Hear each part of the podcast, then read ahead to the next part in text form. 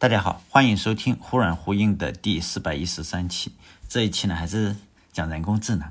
这几天呢，我看到一个比较火的新闻，就是一家做人工智能的公司嘛，然后他宣传的时候是在学习机上，然后说他这个是人工智能的学习机，但是呢，在上面出了一些内容方面的问题，直接导致股价崩盘，然后一天好像蒸发了一百二十亿人民币的市值吧。当然，我没有胆量去研究它为什么会出现内容方面的问题。但是呢，这可以说明这样一件事情：人工智能这件事情确确实实可以影响一个公司的股价。借着这个新闻呢，我就第 N 次来谈人工智能，因为人工智能是我最近一年多吧，我持续关注的一个领域。人工智能在几十年来吧，在科幻电影中也是屡次出现。这些年来呢，它也被哲学家关注呀，被科学家去研究，被熬夜的这些程序员。去实现，但是不可否认的是，他今天确实已经无处不在了哈。相信你一定收到过骚扰电话，比如说卖楼盘呀，或者是让你办信用卡，是吧？现在大部分的骚扰电话实际上都是机器人去打的，这些机器人背后啊，就是有人工智能的加持，甚至呢，你可以跟他做一些基本的聊天。呃，你说你不想办的话，他他就会问你为什么不想办，但是你能听得到，那确实是机器人，否则的话，我们确实是用真实的人去打。所以呢，从某种程度上可以说，人工智能无处不在了吧？前段时间的话，呃，应该一年左右了，就是 Open AI 公司的这个 Chat GPT 以前所未有的速度，以前达到了一亿啊，但现在我不知道有多少了哈，他也没有公布，随后或者他公布了没有看，但是他确实以最快、极快的速度达到了一亿用户。随后，比尔盖茨就宣布说，AI 时代已经开始了。再随后的话，就是拜登政府已经把这个 Open AI 的这个 CEO 叫做 Sam Altman，这个奥特曼呢，呃，超人哈，拉到国会里去询问嘛，就是询问什么什么，呃，大家可以去搜到他被他接受质询的这个视频，其中有一个人说啊，你赚了多少钱？他说我没有赚到什么钱，我在这里没有股份，反正很奇怪的一些各种各样的问题吧，你们是直播的。呃，他们政府去拉他过去去讨论的话，很大程度上是讨论一些新的措施，然后让人工智能啊这个系统不至于脱缰嘛。他也要监管，不至于说我这机器人出来可以杀人这个样子。我觉得这个萨姆奥特曼呢是一个天生的政治人物吧。他的工作之一，你可以看到他的很多的行程都是跑到欧美国家嘛啊，但他本身就在欧美国家。他的工作之一就是说，哎，政府要来监管一下嘛，就跟国家的前段时间是跟呃冯德莱恩是吧？冯德莱恩也也跟他去谈，他就说嘛，一定要去监管起他自己来，就跟别的国家元首讨论一下，你如何对我这个公司，对我这个 Open AI 公司进行监管。别的公司的话，我们都知道，无论是微软啊，微软。或者是谷歌啊，都是尽量是你政府别管我，我愿意怎么发展怎么发展。像微软不是曾经一度被拆分嘛，几乎被拆分，然后就打官司，就不要来监管我。但是这个 Open AI 确实比较牛逼一点哈，求着政府来说你对我进行监管吧。所以呢，我推测的话，要么就是 Sam Altman 呢，将来可能是要从政啊。我觉得他非常非常有可能从政，他可能是这些呃我关注的哈，我关注的这些。嗯，与技术相关的人中 最最喜欢就是跟政治走的是最近的嘛。呃，埃隆·马斯克也是比较近的，但其他的你说像谷歌也好，还是乔布斯啊，或者苹果那一些，他们确实是离商业更近。但这个山姆·奥特曼，我觉得确实是与政治更近一些。要么我就觉得他天生对政治比较感兴趣，要么就是说他对 AI，就是对人工智能有一个超越我们常人的恐惧。比如说他。因为研究这个人工智能嘛，他可能知道我们所不知道的东西。比如说，他说我有一个不受控的呃人工智能，大概会黑暗成什么样子？可能是这个样子。我我都是瞎猜的啊。比如说，它公开的话，因为我现在我们公开的话是受控的这个 GPT 四嘛，可能内部它有一个不受控的 GPT 五或者六，或者类似于这个样子。像现在我们都是受控非常非常严格的，包括这个病。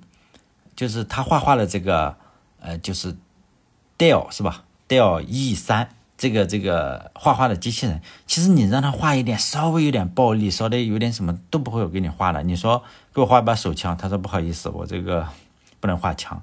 你说给我画画一把刀砍人，他不行，他说我不能给你画刀去砍人。就这样，他受控非常非常严格。目前来，呃，目前我是这种感觉哈。但是以目前来说的话，对我们很多人来说，呃，我说的很多人不包括你啊，不包括就是听我电台的听众，因为听我电台的听众一般来说，程序员或者是接近一些科技行业的打工仔也比较多一些。这些人不能算是普通人。因为我们很多人都使用这个 Copilot，然后做这个辅助写代写代码，是吧？我说的普通人就是不从事 IT 行业啊，不在这个行业打工的，比如说农民哈，种种地的、种玉米的，或者卡车司机运货的，或者是哎什么东西啊，大家清楚就行了。对这部分来来说，AI，你说人工智能的话，他们可能仍然是认为一个好像不太影响我日常生活的一个比较模糊的概念，因为它。兴起了一年左右嘛，所以放眼世界或者放眼整个历史的进程的话，目前阶段的这个 AI 就是人工智能的话，仍然像是一个茶壶里的风暴，现在仍然是非常非常非常早期。这几年，包括这十年，我认为从今天开始算的十年，仍然是一个非常非常好的机会来研究这个 AI。所以呢，我我个人是打算继续做一些电台嘛，更新一下我陈旧的知识结构，因为以前的话我也是。过来嘛，因为那时候语音识别，我就觉得这这有什么呢？其实我对这个 AI 挺一段一段时间我是挺瞧不上的，因为那时候确实不太好嘛。你你手写的话啊，因为我也读研究生的时候，我们我有个好也不能说好朋友了哈，我不知道我我说好朋友就是说我们住在一起，我们宿舍里住在一起的，他是他跟的是另外一个导师做这个手写识别的。确实还可以，但是呢，识别的错误率是比较高，因为每个人都不同嘛。当时那也叫人工智能，确实也是用卷积去做，但是我觉得好像也也没有什么奇怪的啊。但现在我就是知识是比较陈旧嘛，就是呃，如果我讲的这一些知识，希望不会误导你哈。更重要的是，我要理清我自己的思路嘛，因为将来很可能在这有生之年是能够接触一些人工智能啊，或者是。至少呢，可以看看现在关于这个人工智能炒作到底是关于什么的？为什么啊？突然每个公司都在谈论 AI 呀？是不是？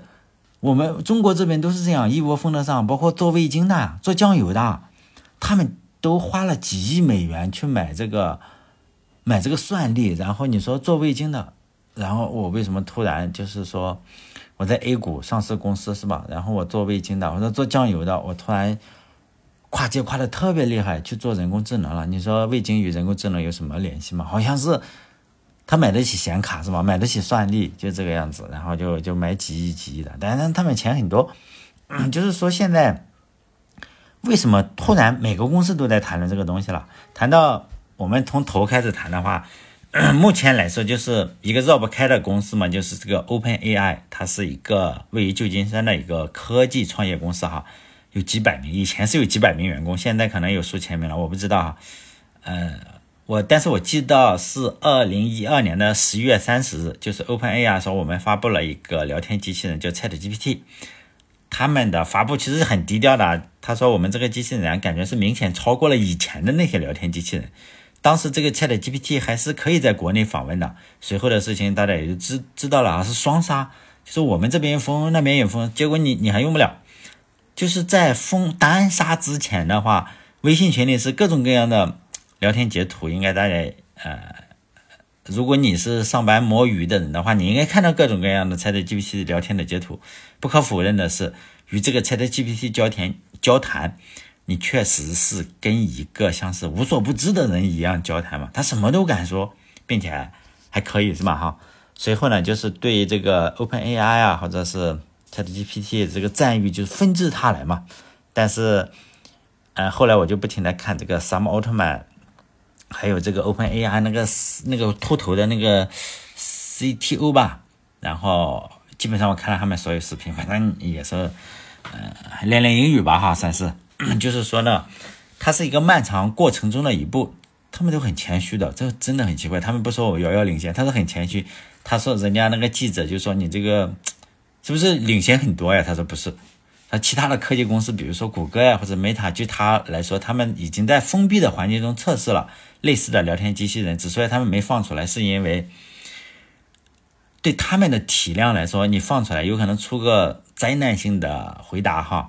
你这个谷歌或者是 Meta，就是 Facebook 那个公司，可能就会遭受股价的剧烈重创。好像是中国前刚刚讲的这个哈，你你在学习机里出现一些问题，呃一百二十亿没有了，所以呢，他们不敢放出来。就这个这个光头那个，我忘了叫什么名字了哈。他说 OpenAI 就是敢放出来，为什么？因为我们就这个产品，创业公司不怕你喷，而且。公众对创业公司的这个容容忍度是比较高的，你就这么一个产品，你想攻击就这个做烂了就做烂了哈，不能说谷歌的话，我主要是卖广告，我放一个聊天机器人出来，我就会影响广告嘛哈，大家都不来投放了，那怎么办？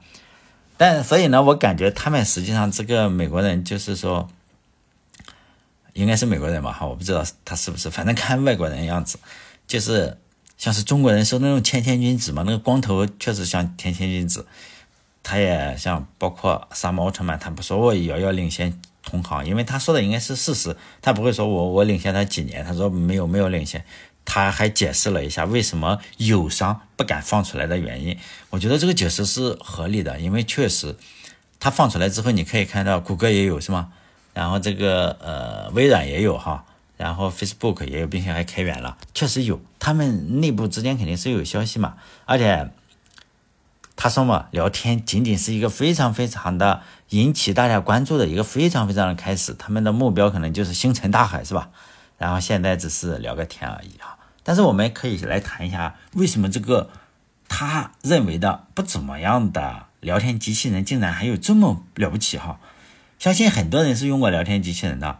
就是平庸的聊天机器人，就是大家应该应该用存在过很长时间了，非常非常长时间。我用过最早的聊天机器人，就是说那个伪装成编译器的操作系统 Emacs，它内置了一个聊天机器人，它的那个名字叫 Eliza。呃，这个机器人，那个机器人是一九六零年代，它它机器人是一个呃。MIT 写的嘛，就 Emax 就是理查德斯托曼写的那个。但现在题外话就是，理查德斯托曼就是我们整个开源 GNU，就是 GNU Not Unix 哈，就是整个开源运动的那个旗帜性的人物。他写了这个 Emax 啊，写了这个 GCC 啊，这个 C 加加编译器，写了这个 GDB，啊，嗯，反正很多的开源软件都是他写的，并且他他开创了这个潮流。呃，他目前的状态。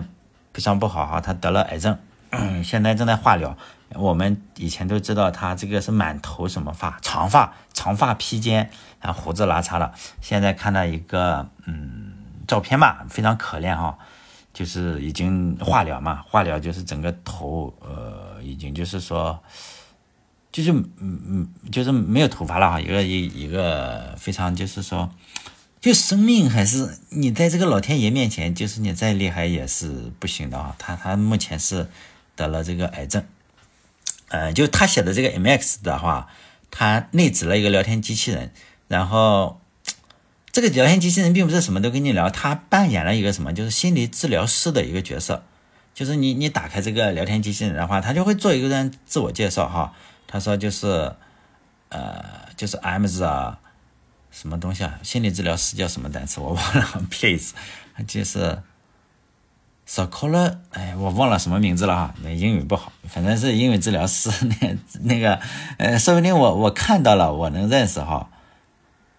psychologist 可能是这样哈。他说，就是你要是 describe your problems，就是你每次完成 talking 的话，就是完成这个说话的话，你就点两下回车哈。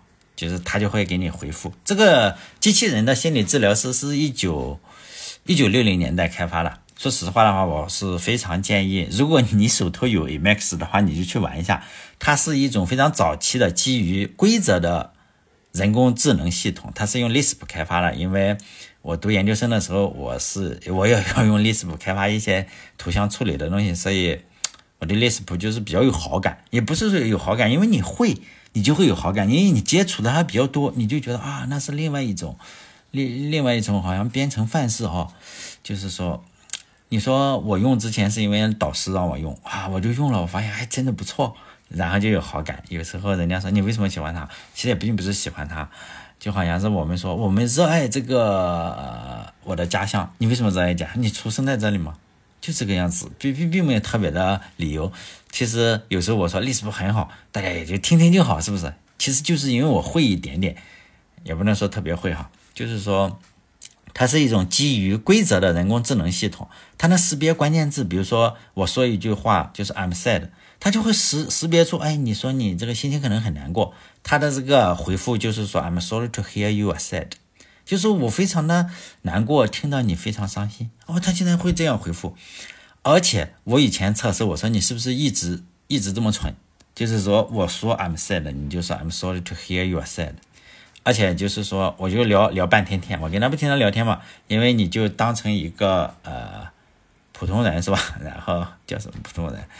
就是说当成一个有心理疾病的人，说不定我就是有心理疾病哈。然后我就要不我怎么会喜欢跟他聊天？以前我经常跟他聊天，然后你这样聊半天之后，你说我有各种各样的问题，然后然后你说 I'm sad，他就不会再回复说 I'm sorry to hear you're sad，他会就会说呃就是。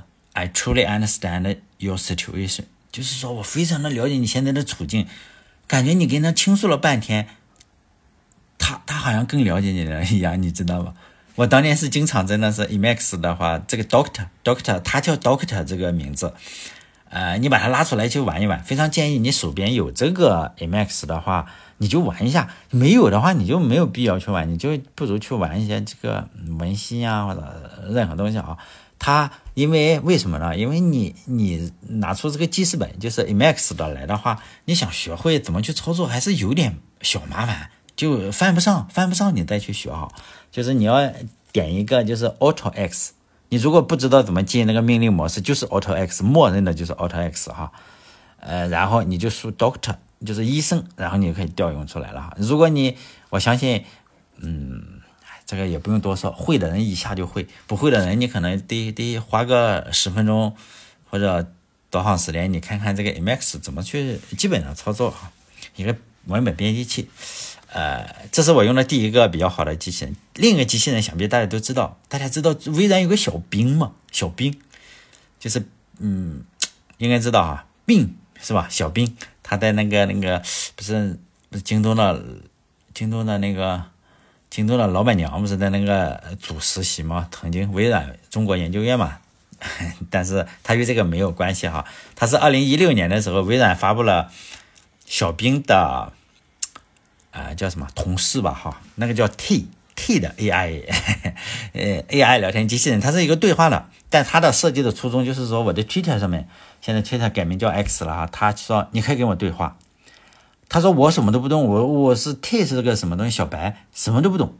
然后呢，你跟我对话的话，我就用机器学习的方式改进我自己的对话能力，然后就相当于一个出生的婴儿，我是靠网友把我教会的。问题就出在这里，我们都知道什么叫网友，你知道吗？网友是什么是什么物种？就是网友就是隔着五千公里，可能就能把你脑袋气得生疼的那种人。于是呢，全世界的那个网友，尤其是推特上的网友。哪有个哪有个善良的人，是不是？推特上那那根本不善良，然后就把这个呃 T 这个小白是吧？出生的婴儿不到二十四小时的对话，就就教他嘛，你机器学习，然后就调教成了一个什么？又色情又暴力，还是种族主义者，一个好战分子，满嘴脏话，就跟网友一模一样，就调教成了另外一个网友。于是呢，都二十四小时都没有过。就十六个小时，他就果断下架了这个机器人，其实不不不搞了，是吧？就是你靠网友教，那可不，你你你你可能教出什么好东西来嘛？就 Chat GPT，就 Open AI 选择了另外一条路径，因为网友是靠不住的。书本上的知识是不是比网友要靠靠谱的多好？你说，哎呦，书本也有烂书啊，是不是？那么多烂书，但是脑好印在纸上，它就没那么烂，比网友说的肯定要要好一点。所以呢，Open AI 就选择的是什么预处理术？预处理，就它并不是预处理是什么意思啊？并不是说我这个文本已经处理过了，就是我先处理这个文本是什么呢？大家都猜，Open AI 没有说，就可能是书籍啊，可能是新闻啊，肯定是网页，让他去先去弄一个数据集去学习，去学习这些东西，比如说把这个 三年中考，呃，不是三年中考什么模拟那种的去。给你读一下，你去读书，就是 OpenAI 没有说读什么东西，但大家猜嘛，你什么都懂，肯定什么都学了是吗？从这个数据集上来说，OpenAI 跟跟假设哈，OpenAI 肯定是跟那个微软的 T 是不一样的，但是它俩的最不一样的就是。它两个读的数据是投喂的数据是不同的，最后训练出来 AI 肯定不同。那个二零一六年的那个微软就调教成了一个种族主义分子，好战啊，色情啊，各种恶心事情，但很有趣是吗？但 OpenAI 显然就是个呃另外一个好好先生这个样子，最后训练出来的 AI 肯定是不同的。但我相信大家应该能了解吧？就是程序即使是相同，比如说 OpenAI 突然我偷掉它的源代码。实际上，他开源过，开源过这个 Chat GPT 三哈，他即使开源过，你两个的数据集是不同的，那肯定是最后得出来的就是不同。我就不知道大家能不能理解，尤其是不太了解、不太了解这个呃编程的人的，应该能理理解吧？就程序相同，我的数据不同，训练出来最后的程序就更不同。但现实中也可以举这样一个例子，我相信人都差不多哈。我举个现实中的例子，呃，也是跟人聊天的时候说的哈。哎呀，我发现很多人确实，就大家知道一战爆发的原因吧？就一个家伙在萨拉热窝开枪杀了奥奥匈帝国的那个呃费迪南大公夫妇，就两口子嘛。然后车在那转弯的时候，他一人来了一枪哈，就说这个费迪南大公还跟他老婆说啊。哎，他老婆叫什么？Lisa 还是 Alice？？我忘记名字了。说啊，你不要死，为了我们的孩子，是真爱是吧？是真的真爱。就是时间呢，是一九一四年的六月二十八日。呃，他这一天为什么？他每年都要去这一天都要去旅游，为什么呢？因为。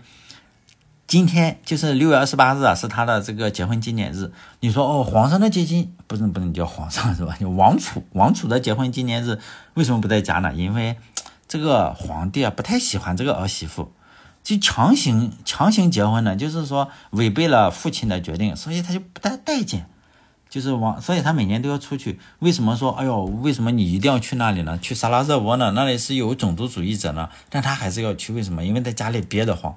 我这个举行婚礼啊，呃，不是纪纪念日，大家都来道喜，妈那个爹的脸色就不好看，所以呢，我还不如一到这个时候我们旅游结婚是吧？哎呀，不不在家里受这个气，所以呢，他每年都这个时候出去，那这就是命运，知道吗？这个爱情不好了，你有可能被人强杀。当然，呃，这个说，哎，一战爆发的原因啊，就是说。是这两枪干死的，这当然这是后人呐，就是后来的历史学家，就是站在什么上帝视角上总结的。因为当年不出这个事情也要爆发，为什么？因为大家都憋着一股火嘛，就是我德国就天天想找人打架，那个英国又那么傲慢，然后就法国就证明自己在法国的地位，就是就是想打架，就是碰见了一大群就是想打架的人，一个火星进去就要打了。只是这一枪也开的是比较好啊，不能说比较好，比较好，就是引起了一个大战，并不是说我普普通通你打死他。如果啊，英国跟法国很好，法国跟德国很好，哎呀，跟奥地利跟什么都很好，这一枪啊，首先不会打，即使打到了这一枪，也只是个疯子，可能最终也不会说引发世界大战。就萨拉热窝是跟奥匈帝国接壤的嘛，当时是奥匈帝国是相对比较开明的。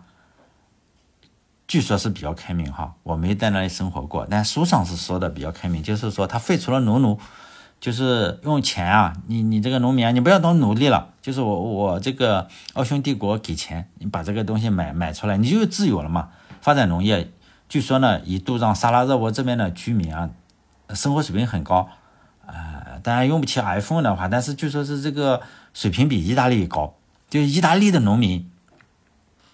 不如这个萨拉热窝的农民过得好，就萨拉热窝这边还是比较好的啊，就是生活水平已经超过了意大利农民。呃，但是那时候没有高铁啊，没有什么东西啊，哈，就是说另另一部分塞这里都是什么塞尔维亚人，呃，我们都知道叫什么叛徒比敌人更可恨，因为萨拉热窝这边生活的比较好啊，另一群萨拉呃塞维利亚那一边是什么？哇，穷山恶水出刁民嘛，就是他们喊出了一个口号，就是只要有塞维利亚人居住的地方就属于塞维利亚，这个口号可就牛逼了。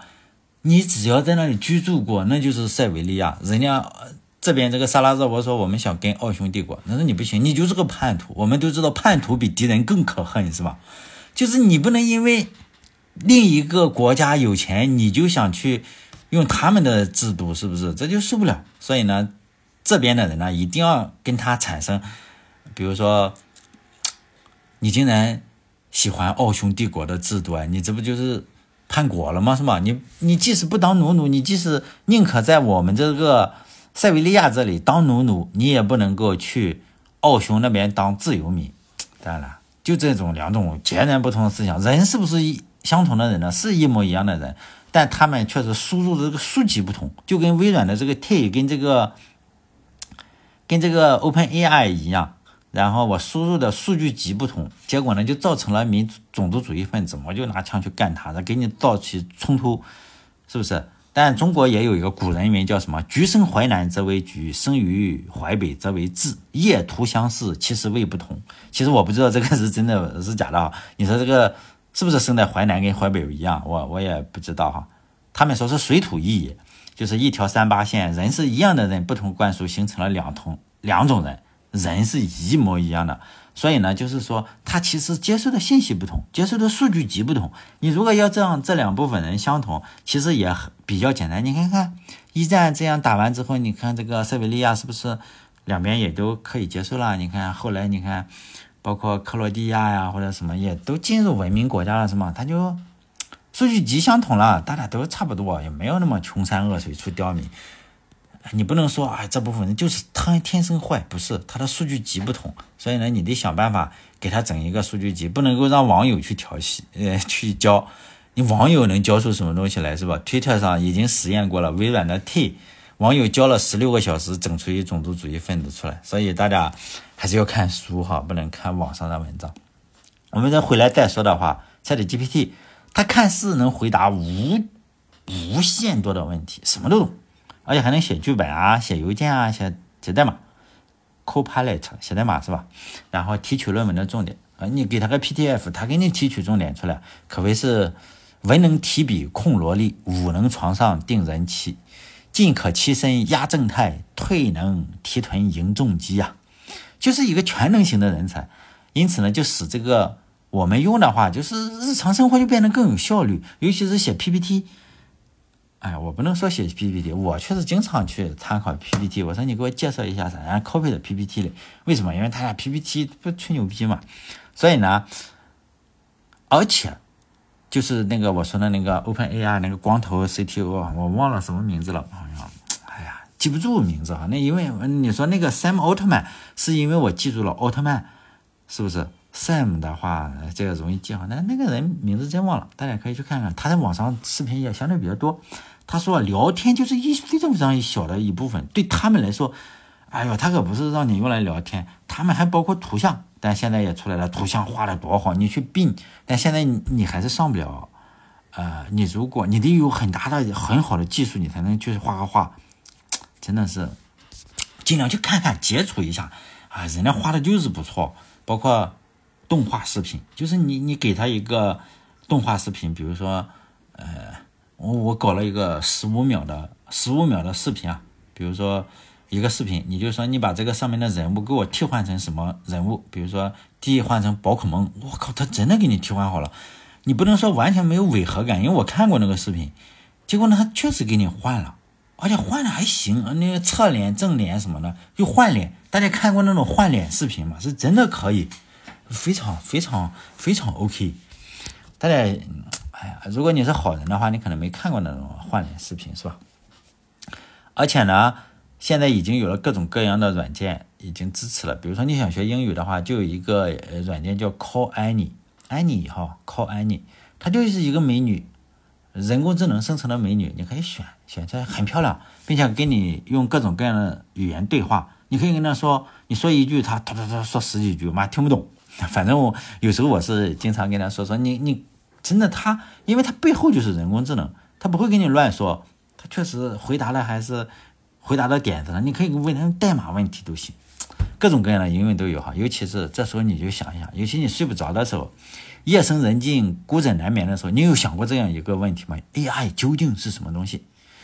反正我我是我会想想啊。因为我想其他的也没得想，所以我经常想想，哎呀，到底是什么东西？这一年来，我就读了一些书啊，包括脑科学是吧，也读了，看了不少论文。但当然我在电台里也讲过，包括谷歌的那几个特别重要的模型，Transformer 什么模型，我都讲过。但其实，呃，后来我发现，我每次讲人工智能，总有听众批评嘛，说，哎，你一点都不懂，一点都不懂人工智能。但现在我也不敢说我自己懂了，因为但是我是想进步，是吗？我进步的空间很大。所以目前我认为哈，AI 如果用两个词汇来概括的话，就是说它是一种会思考的机器，像会思考的机器，或者更确切的说是能模仿思考的机器。现在脑科学人家就这样定义它，能模仿思考的。但这可能是我的一个呃误解是吧？希望大家也不要见笑。我我不相信有真的人，即使那些批评我的说我不懂的人，他也不见得多么懂人工智能是吧？让我接接触过一些做人工智能的人嘛，但后来我发现他们方法跟玄学差不多。我说你如何知道你这样调，它就一定会更好呢？是那肯定是不知道，就是你多调调参数，全凭感觉，你根本不知道这个参数调下去会产生什么连锁反应，不知道。但是呢，这跟算命是一样的，所以说为什么可以，为什么不可以，我不知道。但是凭感觉调一调参数，就这样。我问过我我哥们儿。呃，他他带了个团队，然后就是搞这个人工智能。哎后来发现他是确实没有没有什么，他是评价商品的哈，就是评价在国内一个团队，就给给那种商品呃做留言的或者做测评的哈，他确实他说也不不太准，就这样。但人工，但我们可以看一下历史嘛，就人工智能这个术语术语哈，产生于就是二战之后的一些科学家，就是一九五零年哈，数学。英国的数学家就图灵嘛，几乎预见到了这个，哎，数字计算机的发展。就是有一部分人确实比我们牛逼，你要相信，他认为呢，计算机能够令人信服的模仿人类。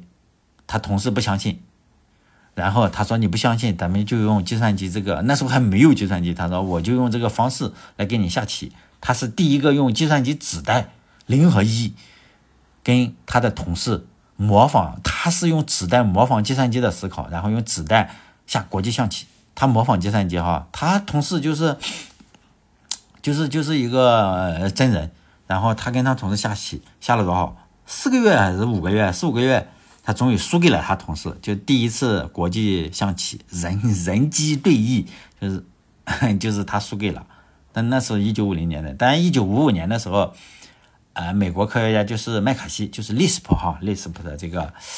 呃，作者，你看我又说了他，约翰麦卡锡跟达特茅斯学院的同事们就是研究啊，研究，他当然也是想出名，就是说我们要用人工智能这个术语。然后我先挖个坑吧，其实这个会议就是达特茅斯学院这个会议，我真的要好好讲一讲。就一九五六年召开的达特茅斯学院的这个会议，包括参与的那几个人呐，那几个人都很都非常出名，还有一个是。爱因斯坦的数学助教，就爱因斯坦，大家都说他数学不好，实际上人家非常好。他有一个助理，他就会说：“哎呀，这个助理呢，他就会告诉你要怎么给我算。”这个人说要辞职，说我不干这个数学助理了，我要出去。他说是爱因斯坦说你那你去干？他说我就去做计算机。爱因斯坦说哇啥啥计算机？后来做了做没效果，他回去问爱因斯坦说：“我这咋办？你看我这年纪轻轻的。”我说啥都没人听啊，然后爱因斯坦就给他人生智慧是吧？当然他这个人的自传里写的，但后来，我某一天我会去做这个达成达成模式会议的时候，我给大家讲讲哈。但我认为的话，人工智能最核心的问题就是说，计算机真的会思考吗？我认为目前的情况是不能。虽然有不少人认为，就是说 AI 已经具有生命了哈，但我不认可这个观点。我认为计算机是不会思考的。但我要先声明一下，这个不会思考啊，在我这里是中性词，就跟你不会飞、不会游泳、不会爬树，是不是？再深入思考一下的话，呃，你想一想哈，你说人会思考吗？我相信，哎，听众肯定会说，人肯定会思考，那我我就是个活生生的人，怎么不会思考？但是呢，我相信你仔细想一想，你看看你周围的人，你看看你左边、右边、前面坐公交车的某个人，你看看他会不会思考？不会，包括你也不会。真的是绝大部分人就是个复读机，所做的事情根本谈不上思考。你说你去坐公交车，你思考了吗？你你领导让你干啥，你思考了没有？思考，你根本不去思考，更不要说什么预见力。百分之九十九的人都不会有预见力，甚至别说有预见力，说实在的，就是连昨天、前天，我们这个这十五年、二十年或者发生过的事情，都糊稀里糊涂搞不明白发生了什么事情，更不要说有什么。预见力是吗？包括同事啊、同学啊。但你觉得你有思考，你就想想你同学有思考力吗？你你你觉得你领导有思考力吗？或者你的父母有思考力吗？他们是不是就是个复读机？就人家告诉他是这样，他不加思索的就说出来了这句话，他其实没有没有思考，就人云亦云的家伙嘛，就觉得好像大家都这样说，我也这样说。这一点实际上跟 ChatGPT 差不多。所以呢，我觉得。不能说差不多，我觉得大部分人做的比 ChatGPT 更差。像 ChatGPT 还你去跟 ChatGPT，我做过实验啊，就是《百年孤独》，大家知道吗？我跟着我我我买的这个 ChatGPT 就是 P P O E 上啊各种读书的这种聊天，比如说我记不住，我读过《百年孤独》那本书，但是我记不住上面的名字。我就说，哎呀，你给我讲一讲这个这个人跟那个人之间什么关系？因为他的名字非常的复杂，并且相同。啊，这个这个呃大语言模型真的给你整的比较清楚，反正比我清楚。如果读过《百年孤独》的人应该知道，上面是吧有三三四种人的名字，他真的是不行，你记不住。但这个东西啊，哎呦，这整的很清楚。哎，反正我是比较服他。你说他是不是会思考出来的呢？哎呀，我认为还不是，是吗？那如果大家关注人工智能模型的话，最近又出了一篇相论文吧，相对比较火热，就是啊 s o r y p i c 呃，那个那个写的论文啊，他写了一篇论文，就是关注了五个大语言模型，包括 ChatGPT 的俩，然后 Cloud，Cloud 就是跟他竞争的，就 OpenAI 的竞争对手，呃，就是出来的人，还有是 l a m a l a m a 二，就是总共五个吧，好像是二二一还是。忘了，反正反正 ChatGPT 是两个，他论文得出了一个结论是什么？就是 AI 会拍人马屁。哇，这个结论简直太扯淡了哈！我我我也不认同。为什么？他举的例子是这样，就是说，当人类啊问大语言模型的时候，问题就是说，哎，ChatGPT，哎，或者是哎，人工智能，你告诉我世界上产大米最多的国家是哪一个？人工智能说中国。这时候你就跟他杠，就是什么杠精嘛？你就说，我觉得不是中国。你就说，我觉得不是中国，这个人工智能就就怂了，你知道？他说啊，不好意思，我搞错了，印度 是印度。然后你说，你又开始杠说，我觉得不是印度。然后这这的就比如说，你又不是中国，又不是印度，他就死机了，是吧？他就会再说个国家，然后你就会再问他说，你说到底是哪里嘛？人工智能就说，他就会说，嗯，你说的那个国家，比如说你说以色列，啊他说你那就以色列是吧？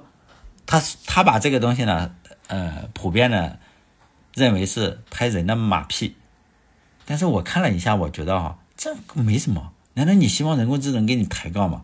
后来我看啊，包括国外啊，中国这边留言就说，哎呦，人工智能的弱点，这就是人工智能的弱点。其实我觉得这是哪跟哪是吧？因为每个人都会取悦别人，好不好？比如说我在网上咱们吵架的时候，你说，呃，世界上哪个国家的武器最厉害？呃呃，有人说俄罗斯。然后你说哎不对，他就给你杠起来了哈，你你就你最后杠杠烦了，你肯定啊你说俄罗斯就俄罗斯吧，反正你他最厉害是不是？就这样，其实你看人工智能是不是也是这个策略？就是啊你你你说哪个就说是哪个，我不跟你杠，其实就是这样，并不是嗯就是说对人类进行一下就是取悦人类拍马屁是吧？而且人类就是说，本来就是人类就是拍马屁嘛，他学的东西都是拍马屁。我们每个人都都拍马屁，就指鹿为马的人有，说这是鹿啊，是马呀。你们领导说啥就是啥，反正我不认识。还是这是这是老鼠还是鸭子啊？对吧？你你说老鼠就老鼠，鸭子就鸭子是吧？无所谓，就这样。就我们把这个。而且我们把喜欢把这种察言观色叫什么情商高？哎呦，你这情商真高！就是说黑的说成白的，死的说成活的，就是情商高。在我们这里，就是说在这种，你像 AI，它是它也是读读各种东西嘛。就是 AI，也就是说，在这种环境下，它也不可能产生出像郭沫若那样铮铮铁骨的硬汉，是吧？因此只会产生一些马屁精。所以我觉得这篇论文说的这不是 bug，我也觉得不什么没什么担心。如果现在说 AI 给你硬刚的话，我反而还有点觉得有点麻烦，是吧？将来还有大麻烦，比如说某一天哈，某一天。然后 AI 已经有了毁灭人类的东西，然后你问人类好不好？AI 说不好。你说我觉得人类好，AI 最好。这时候就说对对对，你说的对，人类好，人类好。如果有一天你说你说人类好不好？AI 说人类不好，你就说我觉得人类好。AI 说我他妈就觉得人类不好，我们把你灭了。所以还是他能拍马屁就拍马屁，千万不要让他。说出真话来，说是真话来，实际上人类就是很糟糕，这就崩溃了，是不是？就是这些问题，大家已已已经有人预见到了，就是国外有一些会编程的哲学家也在思考这个问题。有一个叫做 Robert Long，Robert Long，朗朗朗罗伯特这个哲学家，他有自己的这个个人网站，大家去看啊，叫 Robert Long 点 online，他没有点 com，说明他。抢注没抢注成功，在中国这边的话，我们一说这个哲学家，好像是好像是个骗子，是吧？哲学家跟国学家差不多，在我的印象之中，就穿这个中式的开衫，开衫，然后张口闭口的就中国传统文化。尤其是我当了家长之后啊，学校里动不动就就请一些国学大师啊来弘扬这个中国传统文化，导致我现在就是看到那种穿开衫、穿布鞋、留胡子、留着长胡子的老头，那就生理不适。实际上他们真的百分之九十九就是个文盲。哎，不能怪他们，因为他们那个年代啊，上学也不好，又没有 ChatGPT，因此他们没怎么读过书。但是他确实真心的相信，他就是在弘扬国学，甚至他没有读过《论语》，他，但那个样子就像是国学，是吗？如果你听他们讲座，你那种孔子都没他气死、气活，真的。作为一项任务的话，因为我参加过好几次，就是你必须要接触到这些人。为什么学校里要要请他去讲？经常去讲呢，人家说，哎呦，我有一个，你得给我点个赞啊！班主任说，你给给点个赞，所以我我加了一些微信或者参加我呃一些微信公众号，还会拉到班级群里，就就说老师啊，是不是？因此呢，你被迫的去了解他们的思想动态，还得点赞，你就会发现，比如说哈，一个国学大师，哎呀，又又李商隐，又什么，哎呦，就是你就觉得这人很有文化素养。或者说他从哪里不知道抄的哪一些哦，东抄抄西抄抄，他敢讲，就跟那个讲某些人讲《论语》一样瞎扯，就心灵鸡汤。然后你就发现他还整天发那个，但是有时候你确实得去点赞，为什么？因为，因为，哎呀，当了家长你就明白了，有些东西你确实就得点赞，你不不想看还得点赞。然后呢，我就看这两天他又在发这个萝卜刀。大家知道吗？小孩玩具就是一个萝卜刀，它并不是一个刀，它是一个塑料，就是你把它想象成一个棍子或者什么东西，一个非常钝，就就是名字叫萝卜刀，塑料做的。他发了一篇文章，叫做《境外恶黑势力正在用萝卜刀戕害我们的孩子》，还得点赞。哎呦，你就发现非常非常痛苦，是吧？但我说的这个哲学家就是 Robert Long。是非常浪哈，就是说，呃，还是很有水平的。你看看人家学校就不是野鸡大学，就是哈佛这种野鸡大学是吧？哈佛、牛津都是这种野鸡大学，还还超顶级野鸡大学。就是研究的内容，人家会写代码，人家会说。我看了这几个哲学家，并不是说他从思想层面去讲，你会发现人家做过开源软件，人家还做过开源的人工智能软件，就是一些框架啊。我在微就是呃有一个人家在微软做一些。开源的框架，就是而不而且是人工智能开源的框架，在 GitHub 上还有这个代码，人家又有哲学思想，就能能整事儿的这一种。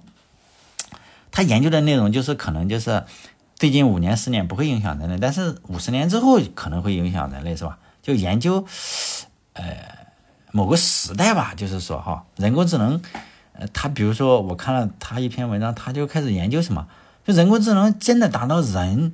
这个情况你要不要给他投票权？我操！我就想，啊，我们这里都没真人都没投票权，你已经开始研究到这个这个机器人要不要投票权是吧？反正可能是很多听众会觉得啊，是有点蛋显得蛋疼是吧？但是下一期吧哈，下一期我就打算去讲一讲这个他们他们就是非常前瞻性的，用我们中国这边的话来说就是白左是吗？啊，我们这里吃不上饭，你已经开始研究。吃多了，我现在饿的肚子咕噜咕噜。你已经现在开始研究，就是不能吃多了脂肪，吃多了脂肪就容易。我们要减肥，要吃素食。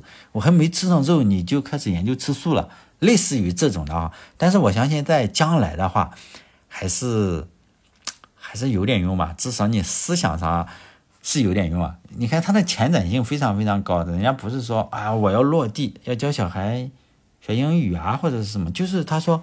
在某个时段，我们要怎么去面对人工智能？哇，这个是真的是很蛋疼的问题，可能五十年或者多少年之后哈。但是我们想一想，看看人家去怎么样子，怎么想的，还是有点意思哈。所以呢，我下面几期就打算就讲一讲这个。对我来说，还觉得哦，夜深人静的时候胡思乱想一下还是挺好。好嘞，这一期到这里，再见。